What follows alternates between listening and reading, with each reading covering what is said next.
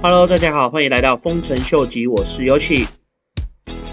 虽然说比特币的价钱在今年年底并没有到达大家所预期的十万的一个关卡，但是比特币的价格似乎在五万这个支撑点附近，却也是相当的稳定。那在接下来的二零二二年，除了比特币跟以太币之外，其他我个人认为会比较有潜力的一些 project，大概是哪些呢？第一个不意外的就是我一直以来都非常看好的 Polkadot，当然最主要的原因也是因为 Polkadot 最近的 Parachain。已经正式的上架，特别是 Polkadot 在第一轮的众筹里面，确实是获得了非常大的一个回响。虽然说 Akala Network 当初是获得第一个插槽的项目，但是如果以真正获得的投资金额来看的话，Moonbeam 所众筹到的金额，相对于的还是比 Akala Network 多了一些。同时，我们从众筹的投资者的数量就可以看得出来。Moonbeam 相对于的比 Akala Network 大部分投资者所分散的比例是相对于比较平均的。不过不管如何，针对 p o k e d a 他们第一阶段的众筹就可以获到非常大的回响，对整个 p o k e d a 区块链网络来说也是非常乐见的一个情况。那最近也开始了第二个阶段的众筹，在这次的众筹的部分，大家也可以看到里面也有我之前跟大家推荐的 Centrifuge。这个 project 虽然说众筹的参与程度并没有第一阶段来的多，但是以第一名的 Infinity 来看的话，目前众筹的总金额大概也高达了两百一十六个 million。所以对一些主流的一些项目来说的话，在扑克达上面所获得的回响还是相当的高的。所以从这里就可以看得出来，其实，在扑克达的生态链网络上面所发展的各个项目，相对于都是一些比较成熟的项目。所以，当他们真正开始在 Polkadot 的网络上面运行的时候，他们所带来的经济效益还有扩张性，也将会是非常可观的。再加上大家可以看到，之后每一次众筹的时间点，其实都已经定下来了。所以，主要是在 Polkadot 网络上面的这些项目，能够依序的稳定上架的话，对接下来二零二二年 Polkadot 整个生态网络的一个发展，将会对整个区块链网络带来一定的影响。再来，我个人相当看好的一个 project，也是之前我跟大家提到蛮多次的一个 project，就是 Energy Web。除了之前跟大家提到的 Tesla，他们在澳洲已经透过了电网的分享，来去架设一些能源分散的电流网。那就在今年十二月八号的时候，Tesla 跟 Autobidder 他们正式的发表声明，会在澳洲的 Queensland 上面发展他们共同合作的电池项目。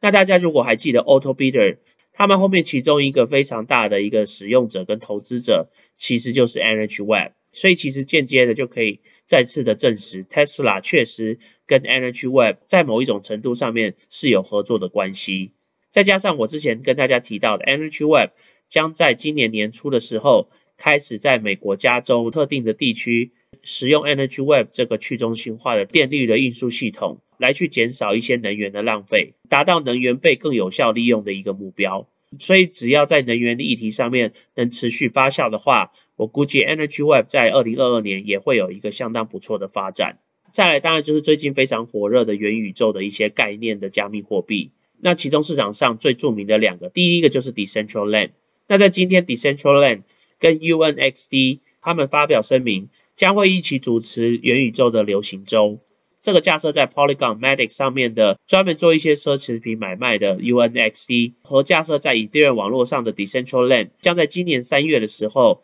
一起架设一个快闪店。大家可以看到一些在于元宇宙世界里面流行的商品，还有一些限量的服饰或是 NFT 的收藏品。当然，这也是继 Sandbox 跟艾迪达合作之后，在流行服饰产业上面相当令人注目的一个发表会。所以，当然除了 Decentraland 之外，当然，Sandbox 也一定是另外一个在二零二二年将会发展相当不错的一个元宇宙概念的 project。因为这两个元宇宙的开朝元老，他们已经在这个市场上面就已经居于一个领先地位。同时，他们也因为最近元宇宙上面土地买卖一直屡创天价的一个情况，让一些只要刚加入到元宇宙或是加密货币市场的一些新手，相对于的是比较容易而且直接可以入手投资的一些项目。所以这两个 project 在二零二二年，我个人也相对的是非常非常看好的。再来，我个人看好的几个 project，就跟我之前跟大家介绍有关一些移动的区块链科技是相当有关的。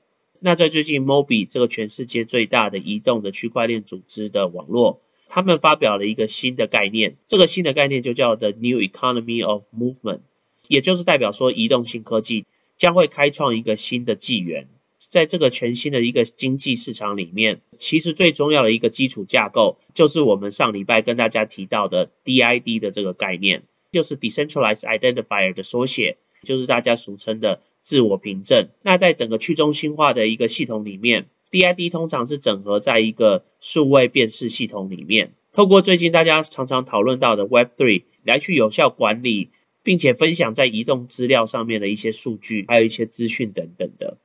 那大家如果还记得，在 Mobi 的网络里面，除了 Blocksmove 以外，还有 Fetch AI，然后还有 Ocean Protocol、New Cipher、Loopring、Quant。除此之外，还有这个 C 本的组织，他们目前在运用的一个企业的平台，就是运用到了 Unibright、UBT 他们的 Provide 的这个平台。所以我个人其实对移动数位科技是非常非常看好的。另外，我们刚讲到了自主身份的部分。也是我上礼拜跟大家提到的一个 project，就是 Rweave 这个专门做资料储存的一个系统，将一定也是未来不管是 Web3 或是移动科技上面非常重要的一环。